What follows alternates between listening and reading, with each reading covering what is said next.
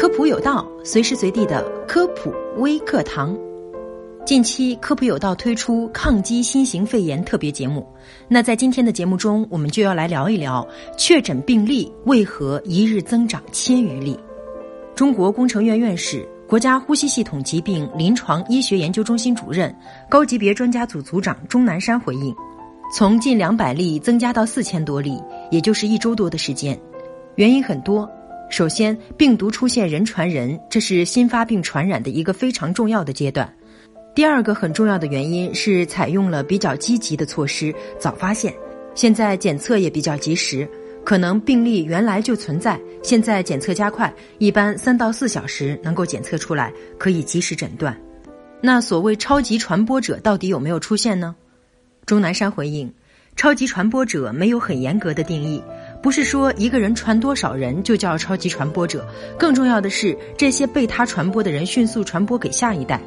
但到现在为止，一个人传给比较多的人，这些人再进一步传给更多的人的现象并不多。我不认为现在有很确定的超级传播者存在，但以后怎样很难说。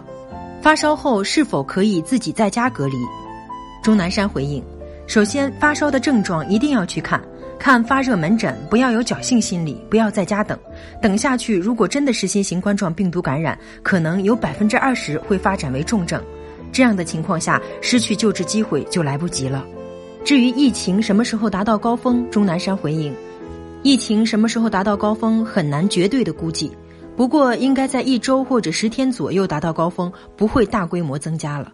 十到十四天是一个很好的隔离观察期，潜伏期过去了，发病的及时治疗，没发病的也就没病，所以不会因春运返程出现大传染，但排查的措施不能停。好了，以上就是本期节目的全部内容了，非常感谢您的收听。关于新型肺炎，如果您有很关心的问题，也可以在留言区告诉我们。